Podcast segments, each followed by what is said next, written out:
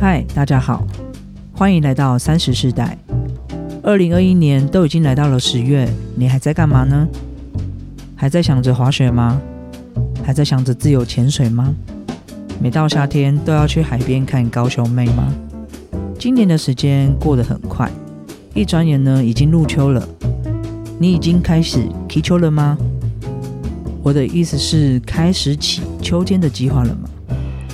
我们都还很幸运的，打了疫苗，顶多感觉被车撞；居家工作，顶多胖了几公斤；戴了口罩接吻，难免有点不开心。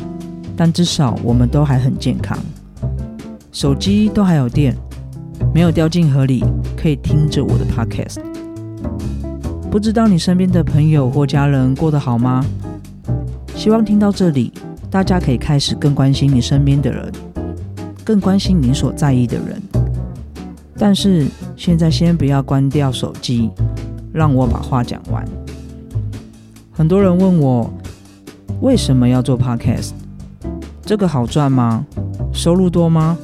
你进入的太慢，呃，不然是要多快？我在这里统一回答大家：如果今天我抱着商业利益进入这个市场，那当然不用说，我必须非常的辛苦，而且要全心全力的想办法上有名的节目去导流量。我想买广告，还不知道要在哪里投放。一个节目的制作其实非常辛苦的，需要主题的策划、设定邀请对象、撰写访纲、敲时间。约录音室，那到了现场，我们也都是素人，难免都会紧张。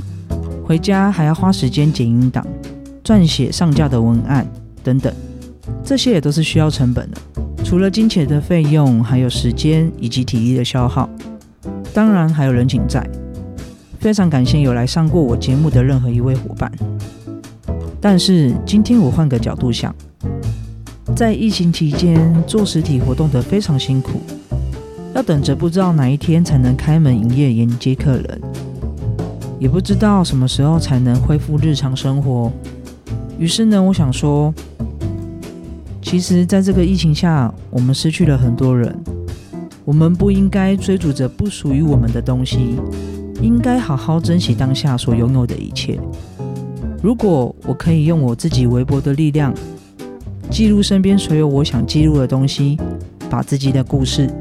努力工作的人，以及一些特别的对象，我用声音来帮他们及我自己留下回忆，也为自己即将三十岁的结尾留下一个更有趣的故事。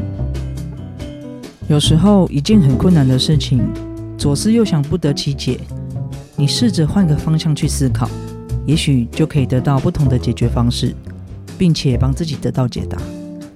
于是，我就做了。跨出第一步永远是最难的，所以我的第一步就是直接找了录音室，直接预定了十个小时，然后汇款。对方问我的节目名称，我说：“呃，我还没有定主题。”然后就逼自己跨出第二步，就是找了个对象。呃，不是那个对象，是访问的对象。约时间跟他说，我想要找他录音。可不可以请他成为我第一位录音的来宾？我大概的主题是什么？我会给你访纲，到时候我们就录音事件。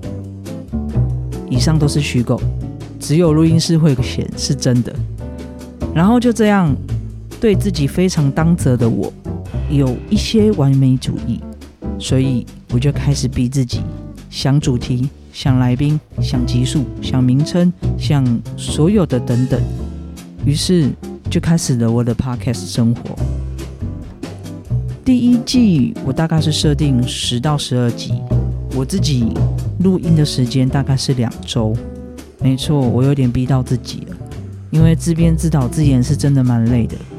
也许年轻的时候可以这么做，但是现在拥有正直的我，又没有什么太多经验的我，就凭着一股傻劲以及冲劲。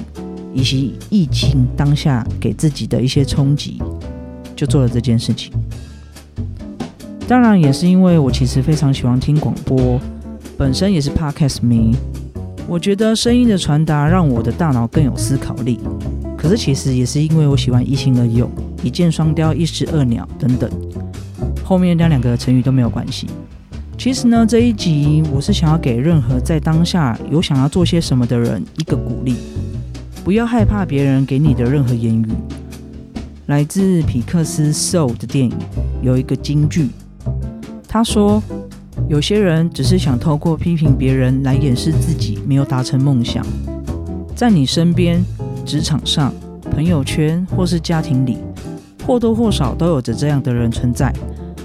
当你说着你的梦想的时候，他就在旁边吃柠檬。